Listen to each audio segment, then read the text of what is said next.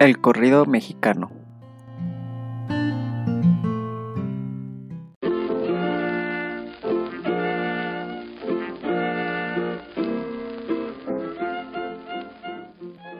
Mi nombre es Diego Reyes y en este episodio daremos nociones básicas del corrido, su función noticiera en la época revolucionaria y las temáticas que suele tratar.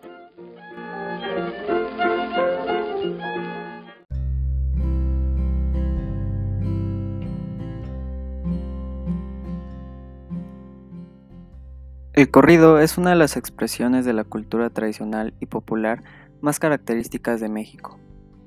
Esta es una expresión local y regional de lo que se conoce como la balada internacional.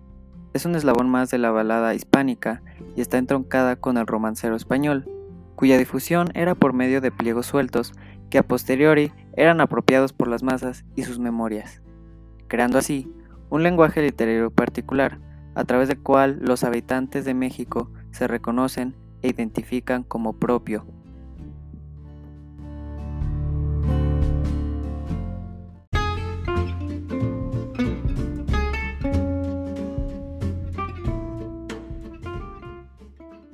El corrido es un género épico lírico narrativo.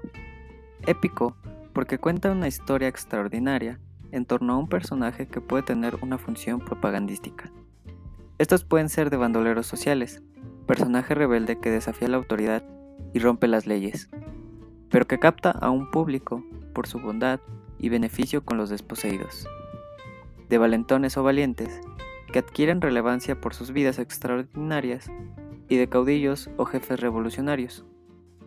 Todos estos personajes, en su mayor parte, tendrán en común que tienen un final o una muerte trágica.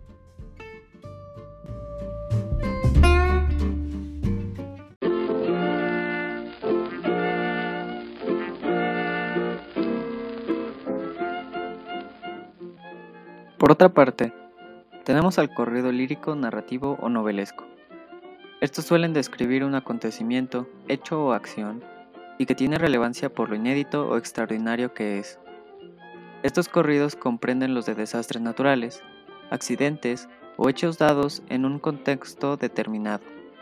Asimismo, otra parte importante de los corridos son los sentimentales, de amor o disputa por lo general, y que suelen tener un final trágico.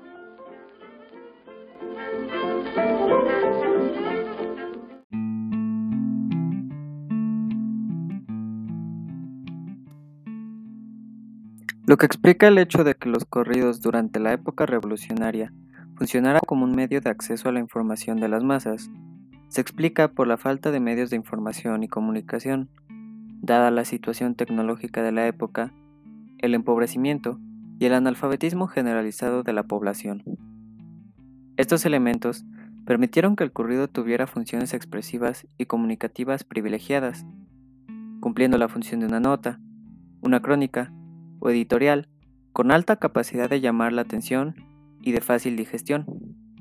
De esta forma, consolidándose como una prensa popular o prensa para la gente incomunicada, que a pesar de su relativa continuidad periodística, calcó con fidelidad la situación por la que pasaba el país.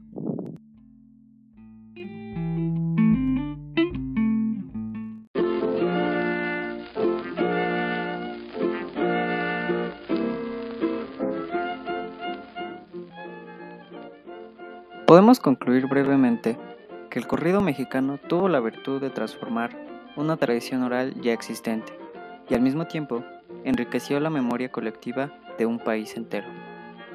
Yo soy Diego Reyes y te escucho hasta la próxima.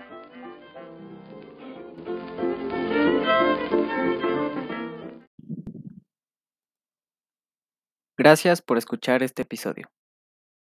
Todos los episodios de El corrido mexicano, historia, antecedentes y análisis son escritos y producidos por mí, Diego Arandi Reyes Dardón.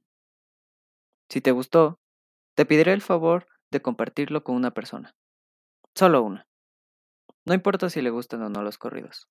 Aquí haremos que se aficione a ellos. Para el próximo episodio, repasaremos las teorías sobre los antecedentes y origen del corrido. Te escucho hasta entonces.